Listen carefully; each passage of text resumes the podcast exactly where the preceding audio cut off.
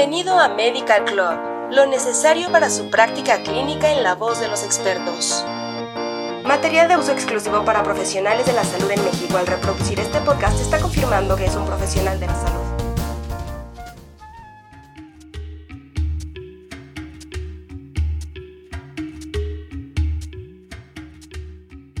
Hola, nos da mucho gusto que escuches un nuevo capítulo de la edición Dolor en Medical Club Prepárate para recibir información relevante que, estamos seguros, ayudará a complementar tu conocimiento y será de mucha ayuda para tu práctica médica diaria.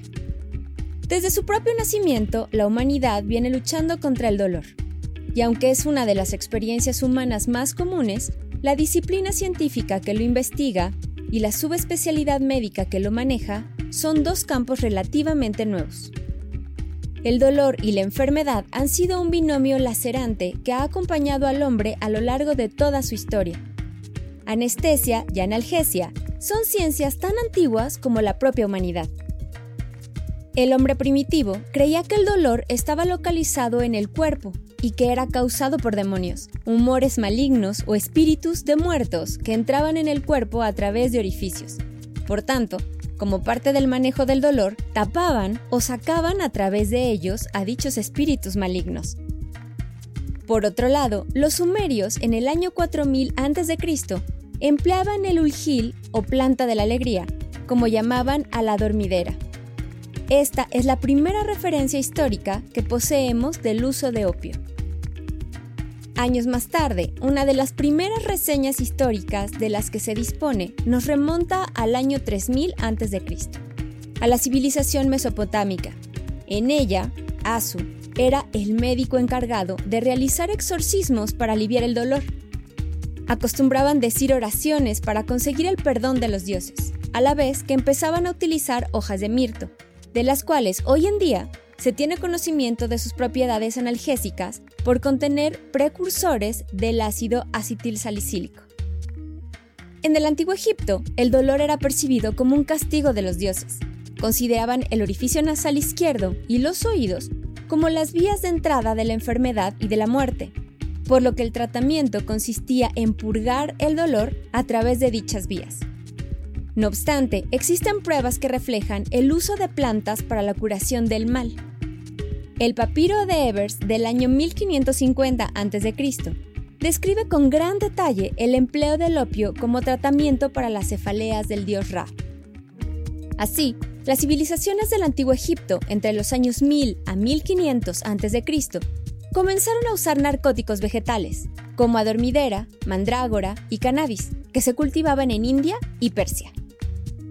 En otras regiones destacan los indígenas americanos durante los años 400 a 700 a.C.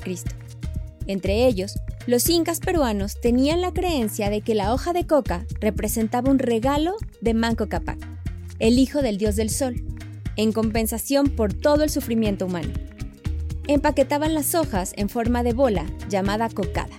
Las cocadas eran vertidas sobre la herida quirúrgica, mezcladas con cal o ceniza y saliva del cirujano para producir analgesia, lo que podríamos considerar como el inicio de la anestesia local.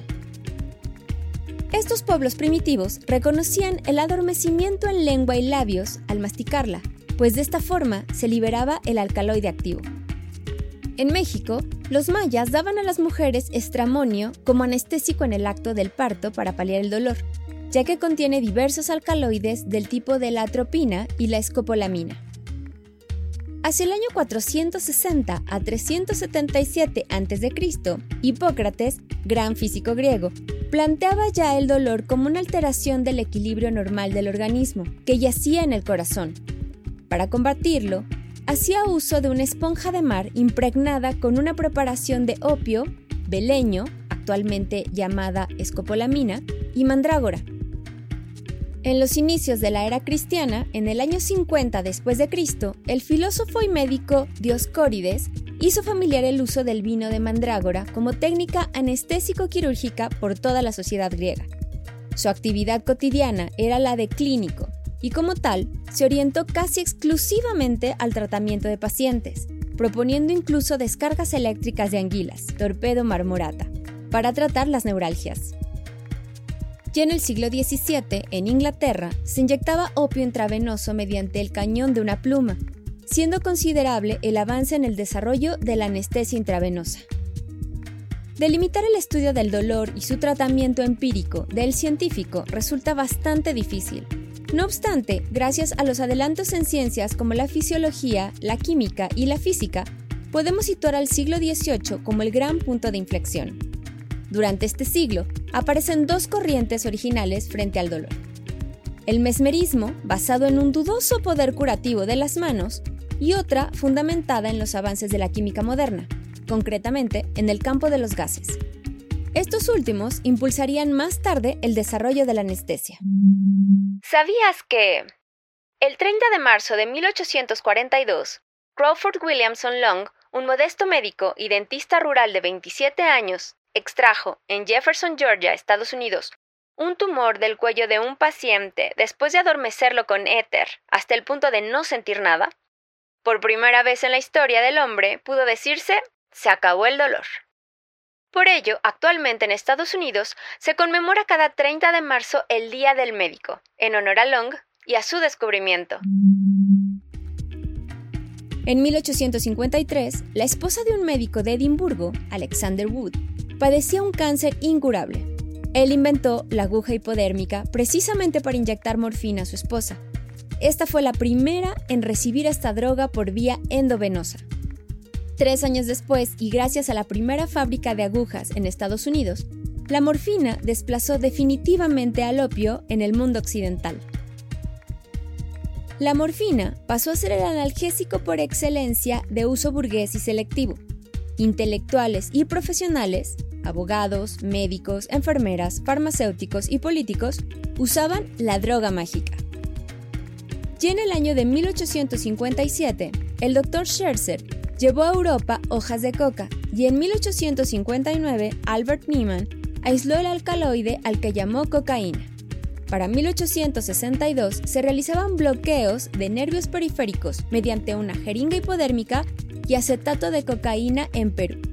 Y en 1884, Sigmund Freud, gran consumidor de esta sustancia, publicó su trabajo Uber Coca, donde ensalza su consumo y virtudes. Tal fue su difusión que en 1909 había en los Estados Unidos 69 bebidas que tenían coca en su composición. Entre ellas, una marca de refresco que más tarde sustituiría este producto por cafeína y que sigue consumiéndose en la actualidad. Como podemos ver, antes del año 1800, el dolor se veía en gran medida como una experiencia existencial y se aceptaba como una consecuencia del envejecimiento, pero el siglo XX vio la medicalización del manejo del dolor con un crecimiento en el conocimiento de su fisiopatología y en la variedad de estrategias para su tratamiento. Esperamos que esta información haya sido útil e interesante para ti. Te invitamos a seguirnos en otros episodios de Medical Club. Hasta pronto y gracias por escucharnos. Esto fue Medical Club